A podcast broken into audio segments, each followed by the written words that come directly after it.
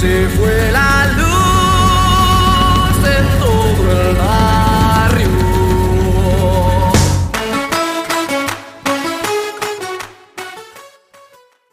Bienvenidos a otro miércoles a Cierto Filo. Eh, en esta ocasión, como podrán adivinar por la musiquita del intro, vamos a estar hablando de por qué hace unas semanas, por ahí de febrero, hubo apagones, no solo en México, sino también en Estados Unidos. Y bueno, vamos a hablar sobre la energía, sobre mitos de las renovables y una que otra cosa acerca de una energía que le gusta mucho a mi querido amigo que está aquí presente.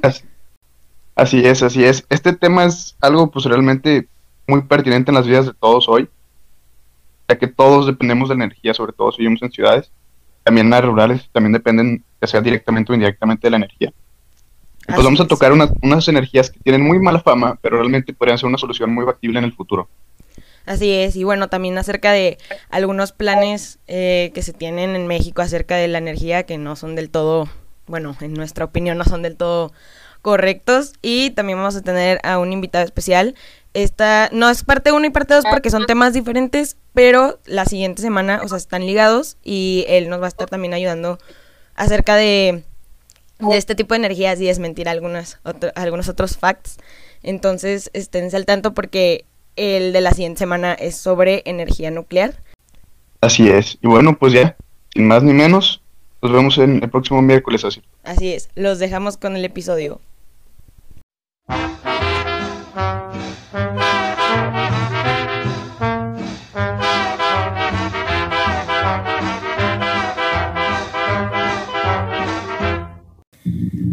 Bienvenidos a otro miércoles a Cierto Filo. Si es la primera vez que nos sintonizan, yo soy Diana Checa, su cuasi ingeniera química de confianza.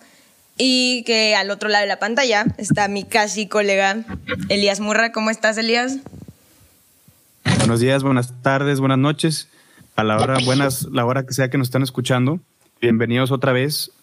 Y hoy, hoy tenemos un invitado especial, Checa, ¿nos quieres contar de él? Así es, bueno, hoy tendremos otro invitado especial. Nos acompaña un ser peculiar, un gran amigo que está estudiando la carrera de Ingeniero Físico Industrial, más conocida como IFI, porque para darles contexto vamos a estar mencionando esas siglas durante el podcast algunas veces y ya saben que nos encanta abreviar todo en el TEC. Y bueno, directamente de un lugar donde preparan un aguachile bien bueno, entre otras cosas, de Culiacán, Sinaloa. Él es José Manuel Cotera, quien nos va a estar haciendo aquí la plática con el tema de hoy y ayudándonos a desmentir algunos conceptos, porque estos muchachos IFIs eh, se les pueden confiar varias cosas referente a los cálculos y ciencia. Entonces, ¿cómo estás, Eh, Cotera? Eso dicen.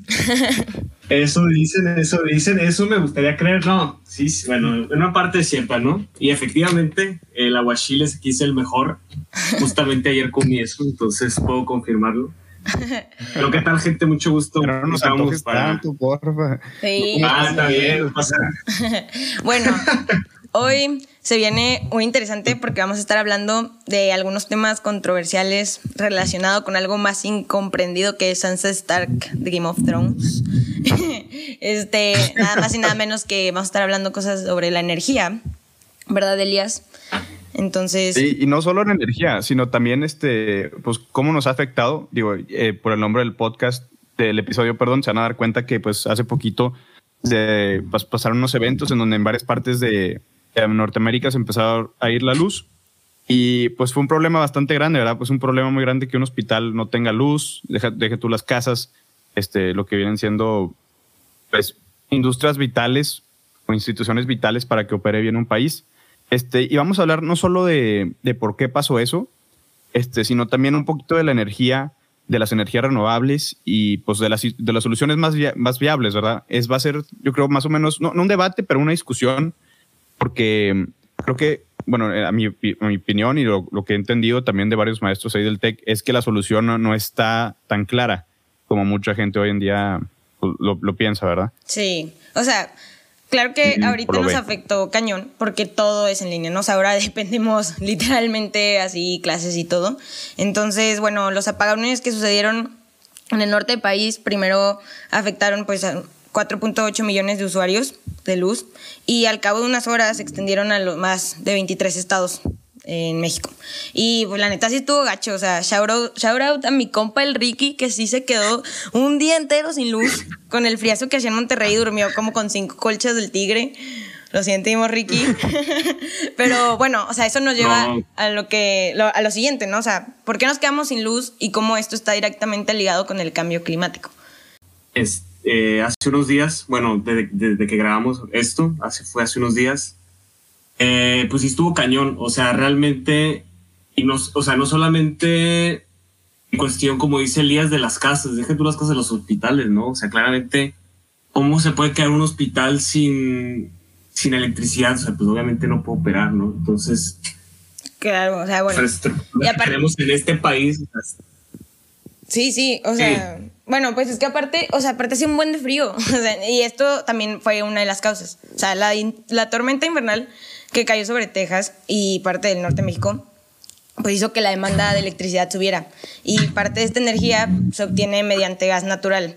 Y eh, el gas natural, o sea, hay diferentes formas de obtener energía a partir de gas natural. O sea, se mete a turbinas y se convierte en energía eléctrica, ciclos combinados o directamente como energía térmica. En Estados Unidos, de hecho, o sea, se puede, digamos que, eh, pues más o menos el 38% de la energía eh, de eléctrica es con gas natural. Y entonces, pues Texas eh, le surte a México gas natural y a Texas le pega esta súper histórica tormenta invernal, o sea, hacía más frío que Alaska, o sea, en ese momento en Texas. Entonces, eh, pues entonces Texas y bueno, Estados Unidos le dijo de que, oh, no, papi, no te vamos a surtir primero nosotros, ahí arréglatelas tú. Y entonces, o sea, nos quedamos sin gas natural, más que también hacía un buen de frío. Y la demanda sube cuando hace más frío. Y pues trono, trona, que se fee. Entonces, o sea... Eh, Checa, yo quiero aclarar una cosa ahí para que a ver si me pueden, tú también a ver si me puedes decir, Cotera, este, sí, este, más o menos. Yo tengo entendido Mm. que para generar electricidad, primero agarran, tú traes el gas natural de Estados Unidos, lo quemas y con ese calor, ¿verdad? Y esa agua pasa por una turbina como vapor, vapor de agua, así como un mito, y luego eso gira la turbina y la turbina tiene como que un- unas cosas eléctricas para convertirlo en energía Un dínamo. ¿no? Así como que el movimiento de la turbina. Ajá. ¿Un qué, perdón? un. Dynamo creo que se llama, o sea, más o menos, o sea, un generador eléctrico. Ándale, pero así funciona usualmente, ¿no? Y eso es una, un patrón que siguen todos los combustibles fósiles. También para la gente que no sepa, puedes quemar este carbón, otro tipo de, de combustibles fósiles, hasta pet- petróleo también lo usan muchísimo. Este, Si quieren, ahorita hablamos más de, de cómo se distribuye.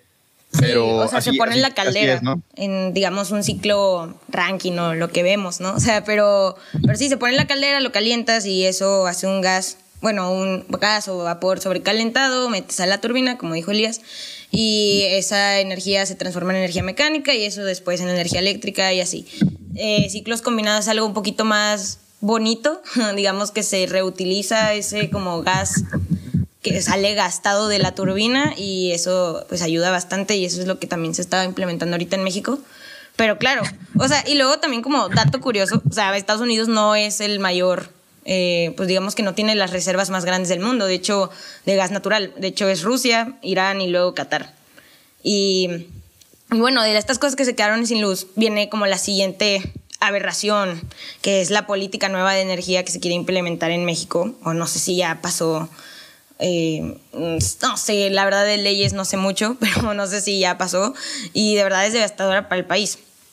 Creo que es importante mencionarla porque mucha raza me andaba preguntando que, que pues qué rollo con eso, ¿no? O sea, porque ni yo, o sea, yo también me tengo que poner a investigar porque luego igual también nada más andamos tirando comentarios y hate sin saber, sin, o sea, qué está haciendo, ¿no? Pero, pero en este caso, Ah, sí, sí. Sí, bueno, en mi opinión yo creo que sí es válido porque está muy mal. O sea, básicamente para no hacer el rollo largo en ese sentido, ya si la gente quiere este, ver un video o algo así más explicativo o lo que sea, se los pongo en, el, en, los, en la descripción de este episodio.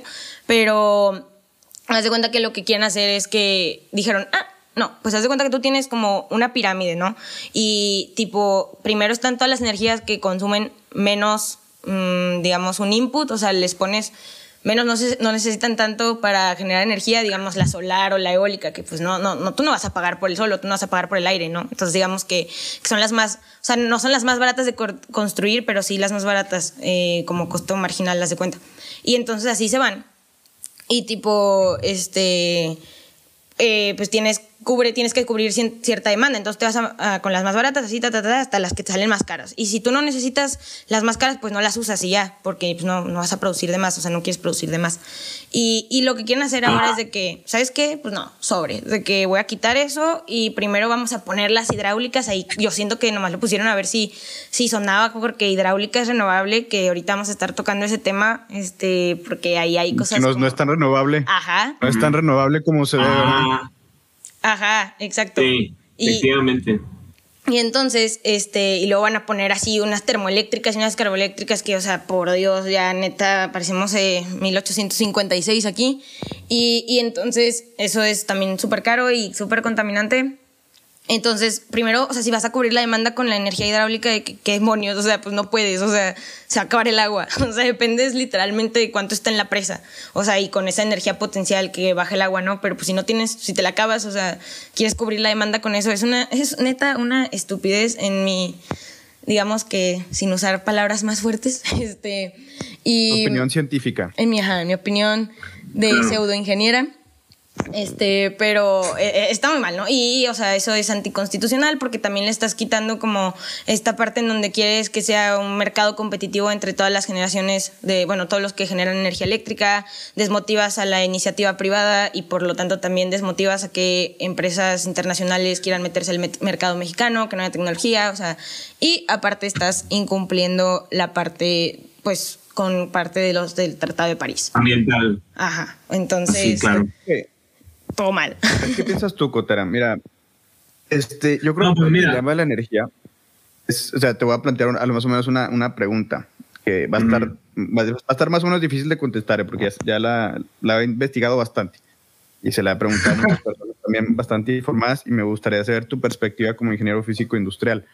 Este, A ver. La, ecuación, la ecuación de cómo resuelves el problema de la energía es, es interesante porque es una demanda que está volatilidad todo el tiempo, ¿verdad? O sea, tú prendes una luz y esa luz que prendiste te están mandando la electricidad de una planta de ciclo combinado o de una energía renovable, o sea, de donde sea, pero se está generando en ese momento y tú la estás consumiendo en ese momento. Entonces, es un, un muy buen ejemplo de un, de un proceso que le llaman just in time, ¿no? Así como que todo quieres, ahí está justo cuando la necesitas.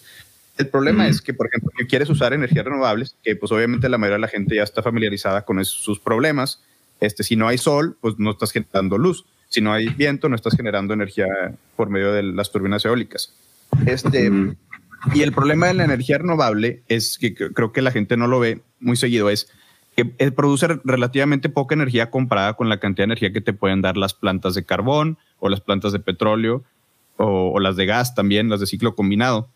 Y ese problema, sobre todo para los países de, bajo desarrollo, o sea, por ejemplo, México, que es un país todavía en desarrollo, pero incluso países que están peor que México, porque sí los hay, aunque a veces no parezca, este, está, por ejemplo, en África, que sí, se hicieron varios tratos para meter energías renovables, este, después se dieron cuenta que era como que un complot económico para frenar el crecimiento de ciertas áreas en África por inversionistas de Inglaterra, eh, de Estados Unidos, porque tú, al que todo lo que usas, Cotera, creo que y esto tú también lo sabes, Checa, todo lo que usas requiere energía, ¿verdad? O sea, tú estás ahorita hablando de una computadora que le tuvieron que meter energía para crearla. Esa energía, pues, vino de algún lado.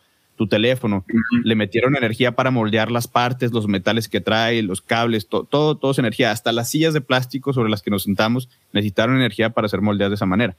Entonces, para elevar la calidad de vida de un país, le tienes que meter mucha energía.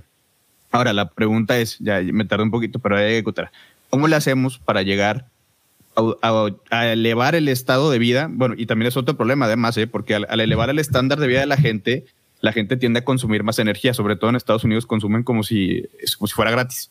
Ahora, si te pones a ver las estadísticas de cuánto consumen por, por persona en Estados Unidos a, a- a comparación de Europa, es una diferencia astronómica. Sí. Pero bueno, Ujú.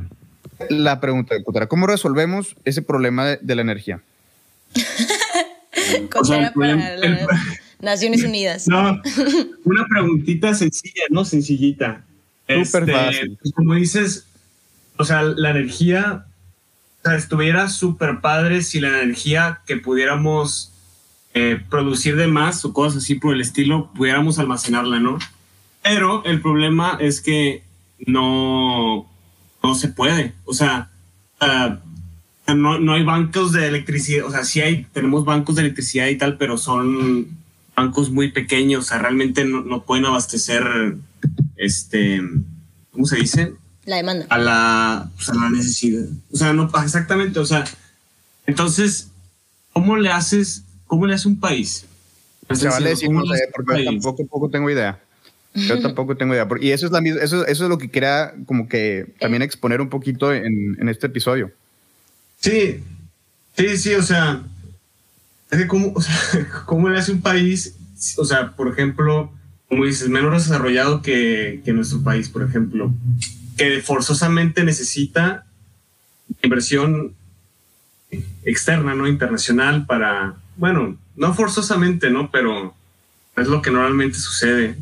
Es que, Eh, sí, o sea, es que digamos que, es que ajá. yo lo he pensado, o sea, y, y se ha hablado mucho de esto, porque obviamente tú dices, bueno, pues eh, una, una, una cosa es que también debería de primero, como que los países que son potencias y que tienen el dinero, o sea, la neta es un- algo así, de mi opinión, son los que primero deberían de ponerse las pilas. O sea, ellos tienen el factor económico ahí, tienen la tecnología, tienen mano de obra, o sea, tipo, ellos podrían hacer una diferencia, aparte que son los mayores consumidores, ¿no?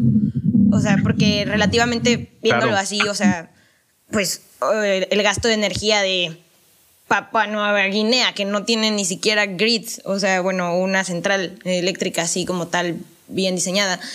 O sea, pues su conta, o sea, o, o Costa Rica, o bueno, Costa Rica está bien en ese sentido, bastante bien, pero países chiquitos, o sea, sus- o sea son relativamente menos eh, contaminantes que, que las potencias. Y, y México igual, o sea, aunque sea de, subdesarrollado, está entre los 20, por ahí, ¿no? O sea, entre los 20 más contaminantes. O sea, igual también tiene que ver con la población. Pero, o sea, digamos que tampoco, pues, o sea, es que yo siento que hay como algo mal en nuestro sistema económico. O sea, eso ya es algo como fuera de la parte de ingeniería y científica, hay algo mal también en nuestro sistema económico. O sea, tú siempre estás acostumbrado a que, pues, no sé, digamos que el capitalismo, ¿no? O sea, el capitalismo siempre es de que tú produce, produce, produce, gana, gana, gana. O sea, y entonces tienes solo una línea así directa al éxito, de que, o sea, en donde produces y ganas y produces y ganas, pero pues esto va en contra de la ley de la termodinámica y así, ¿no? Porque toda la energía es finita, o sea, que en algún punto es finita, es finita en, en, en- la Tierra, ¿ok? Estoy hablando de la Tierra. Este, y te vas a sacar los recursos y luego qué, o sea, no vas a poder seguir creciendo. Entonces yo creo que esa parte de, ok, a lo mejor y sí van a neces- necesitar ayuda de una parte externa, pero sí migrar esas políticas a algo circular. O sea, siento que es la única forma que, y suena muy fancy, suena muy acá millennial y que, ay, sí, la, la- la economía circular y todo. O, o sea, pero siento que es la única forma de neta poder sobrellevarlo, porque si tú siempre les vas a decir, o sea, sí van a necesitar un input, o sea, de algún lado, o sea, de que van a necesitar un boost ahí de, de, de, de que necesitan producir más, Sí, necesitan ganar dinero, pero tiene que formularse de tal manera en que se haga cíclico, porque si nada más es una línea recta, o sea, va en contra de la naturaleza y esto hasta los pueblos indígenas lo sabían, o sea, de que, o sea, no es posible que gente hace 500 años ya sabía cómo era el orden de la naturaleza y las cosas y nosotros venimos a ser disruptivos en todo eso. Entonces yo creo que es más esa parte económica, porque obviamente la energía, o sea, renovable ahorita produce menos porque igual no tiene un precio competitivo en el mercado, no todas. Entonces, o sea, ¿cómo le vas a hacer si son bien caras? O sea, y mucha gente dice, son súper caras, pero no. O sea, por ejemplo, la energía solar, o sea, los paneles entraron en este mercado, eh, en este mercado, eh, bueno, esta economía escala, y entonces ya salen más baratos. Y entonces ahora sí, de que los chinos se pusieron a producir un buen. Y entonces... Los chinos se pusieron las pilas, así es. Ajá. Y entonces... Sí, sí, los, Ajá, entonces pues eso Y pasó. la cuestión se, bueno, ¿qué ibas a decir? Sí, no, no, que pues y- eso y se pasó. complica más, ¿verdad, chica? Sí, o sea, es que se Porque también, o sea, sí estoy muy de acuerdo, estoy muy de acuerdo contigo en esa parte de que está mal esa como que ideología del consumismo capitalista, ¿verdad? Así como que siempre necesitas más para estar mejor y siempre tienes que producir más y siempre más, más, más. ¿verdad? Ahí, sí, ahí sí tienen, creo que hay un dicho, ¿no? Que dice que todo es más grande en Texas o en Estados Unidos. Que creo que es mucho, un poco la mentalidad de, pues quiero producir más para pues, subir en, en la pirámide económica. Ahora, esta, ese problema, checa, yo creo que no es tan fácil como que atribuirlo nada más al capitalismo o también a como que la forma en la que la gente... Bueno, sí, o sea... Eh, pues la verdad... Es que el capitalismo tampoco es malo, ¿sabes? O sea, tampoco es totalmente malo. Obviamente no es totalmente malo porque si no estaríamos en la Unión Soviética, este, pero, o sea, me, me refiero a que, digamos que el capitalismo también hace que se genere competencia. Y si hay competencia, la gente quiere innovar. Ajá, o sea, y si hay competencia, la gente quiere innovar y entonces innovas y entonces generas más tecnología y mejores cosas. O sea, eso también es algo que se le tiene que atribuir aparte de desarrollar también un, un hábito consumista extremo. Pero, o sea, sí. Entonces, bueno, para aclarar tu punto del sí, No, es que también, pues, yo, para mí, yo creo que Cotera va, a estar de acuerdo conmigo en esto. O sea, el capitalismo también abre mucho el espacio a la innovación, ¿verdad? Como que eh, como es un mercado libre, este, pues te deja producir lo, que la demanda quiera. Entonces, al momento, tú, o sea, de, de dices, llega a mi tope de producción, pues te pones a, ver qué otros productos pueda necesitar la gente. Y pues la verdad, yo, yo diría, desde mi punto de vista, que creo que a todos nos gusta vivir bien. Entonces, a todos nos gusta tener una casa cómoda, que tenga aparatos para calentarnos, para enfriarnos, que tenga comodidades, que tenga entretenimiento. Y pues obviamente todo eso afecta, ¿sabes? O sea, el hecho de que haya casas en, en todo el mundo que tienen más de dos, tres teles, que, o sea, por, o sea, por habitación, ¿sabes? Que casas así, pues todo eso afecta. Y pues yo diría, o sea, como que un poquito argumentando a lo que tú estás diciendo, Checa, o, no sé, ahorita si quieres que conteste Cotera a ver qué él piensa al respecto, es que el cambio tiene que venir primero de, de la demanda, ¿sabes? O sea, tiene que venir de la parte... Porque decir, ajá, porque siento que va a estar muy difícil que cambies todo el sistema económico. Pero yo creo que hoy en día también la gente ya es como que más consciente de su, de su huella de carbono y pues tratamos de, de reducirla, ¿no? ¿O tú qué piensas, Cotera? Sí, o sea, definitivamente las personas de nuestra generación me gusta pensar que estamos mucho más conscientes de, como dices, la huella de carbono que tenemos nosotros. O sea, mínimo te piensas más las cosas, ¿no? Y no solamente en, en, la, en el consumo energético, ¿no? También el consumo de recursos como el agua y tal, que pues, obviamente también son importantes y, y no nos vamos a terminar si no nos ponemos las pilas.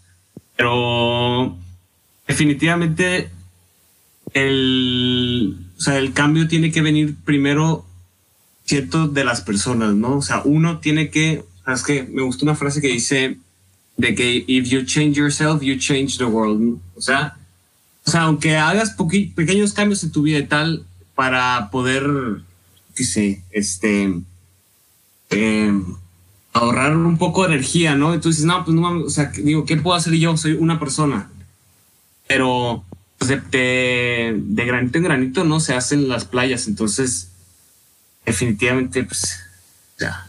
Concuerdas con Elías. Eh, sí, no, pues claro. Pues, o sea, sí, o sea, en esa parte sí, o sea, tienen, tienen toda la razón, pero Elías, también estás de acuerdo.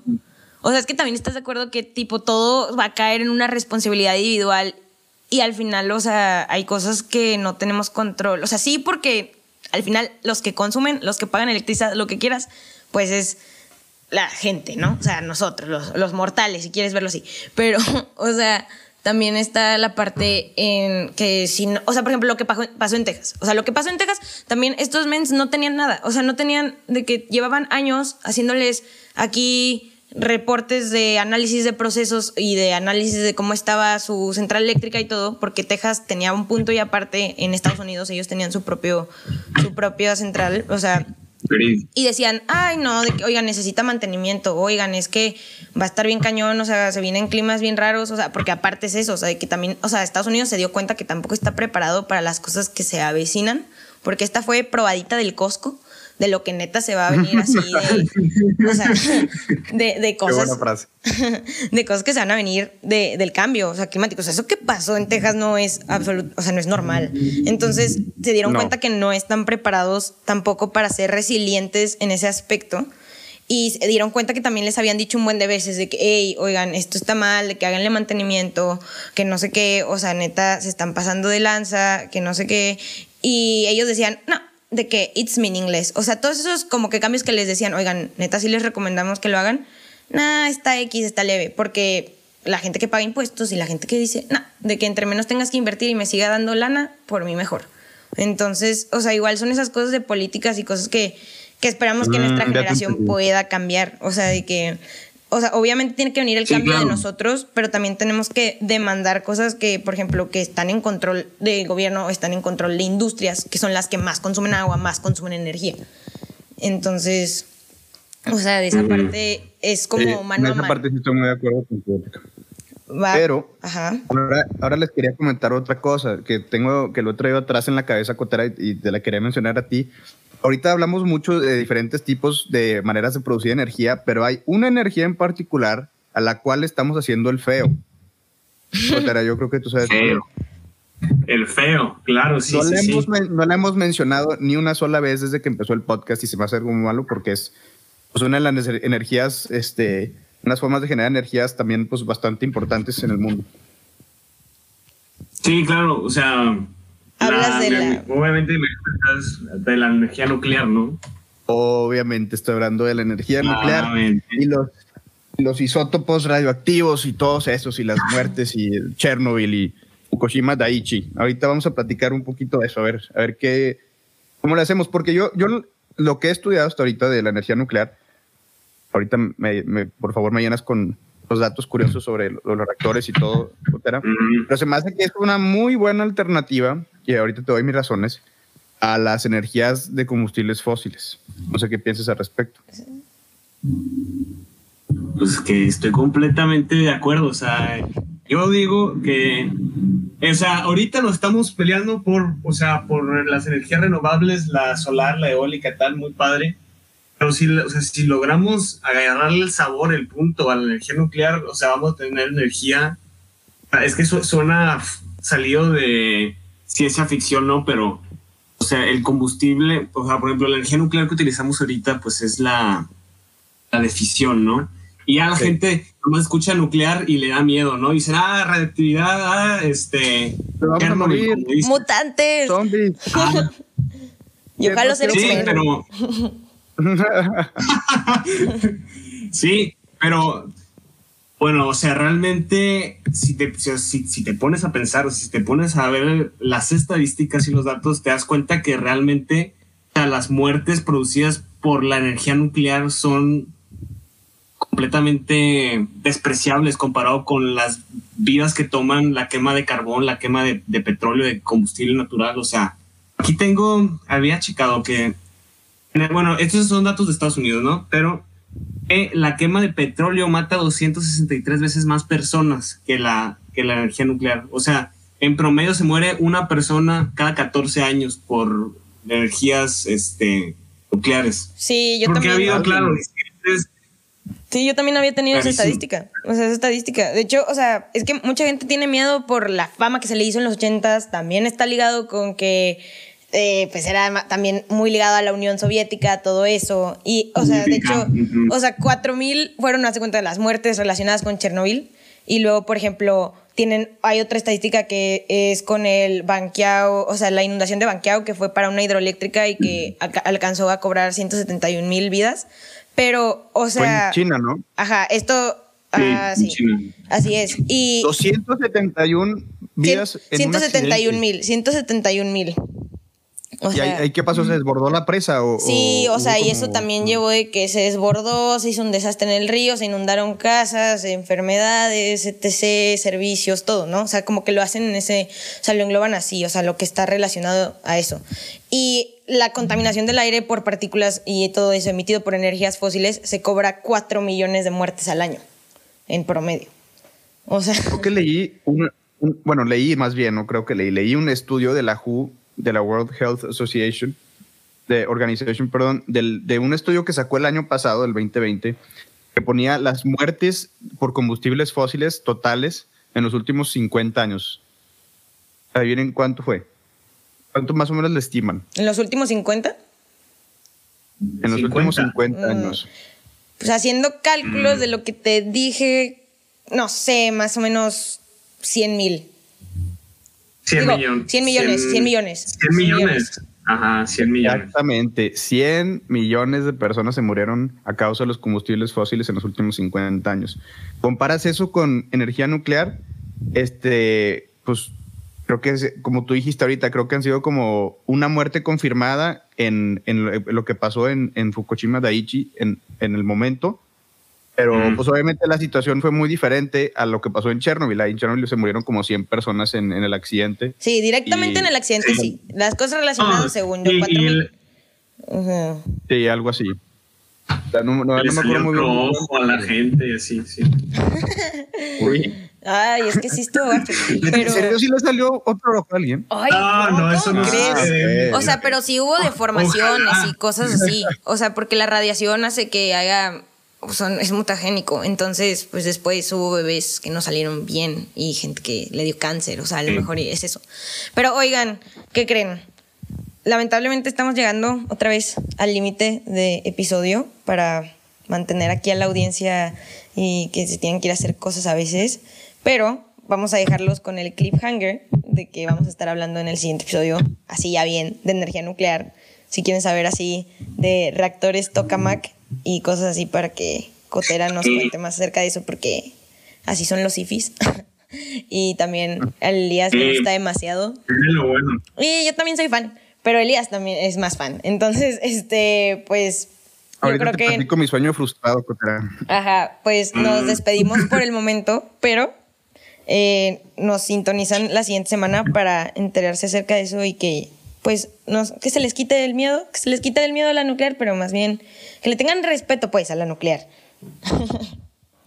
No muerde, no muerde, se lo prometo. Bueno, Más ladra. creo. Oye, es que ahorita, ahorita me puse a pensar justo eso, o sea, porque no hay ni una película de ese accidente. Bueno, a lo mejor sí hay, pero pues no le han dado La serie. ¿verdad?